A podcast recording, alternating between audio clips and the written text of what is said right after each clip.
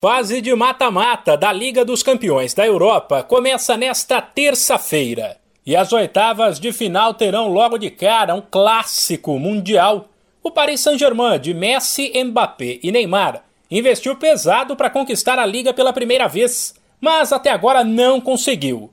Ele bateu na trave em 2020 ao perder a final para o Bayern de Munique e agora vai estrear no mata-mata em casa contra ninguém menos que o maior campeão da história da liga, com 13 títulos, o Real Madrid.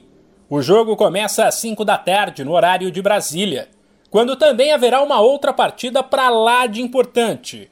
A situação do Manchester City, de nomes como o técnico Pepe Guardiola e o brasileiro Gabriel Jesus, é parecida com a do PSG.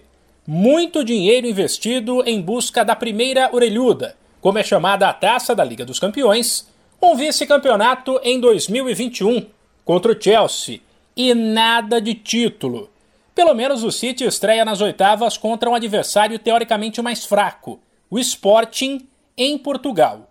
Em ambos os casos, o duelo de volta será em 9 de março.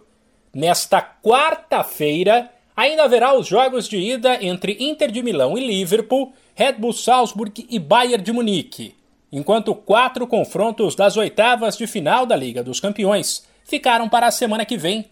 Benfica e Ajax, Chelsea e Lille, Vila Real e Juventus, Atlético de Madrid e Manchester United. De São Paulo, Humberto Ferretti.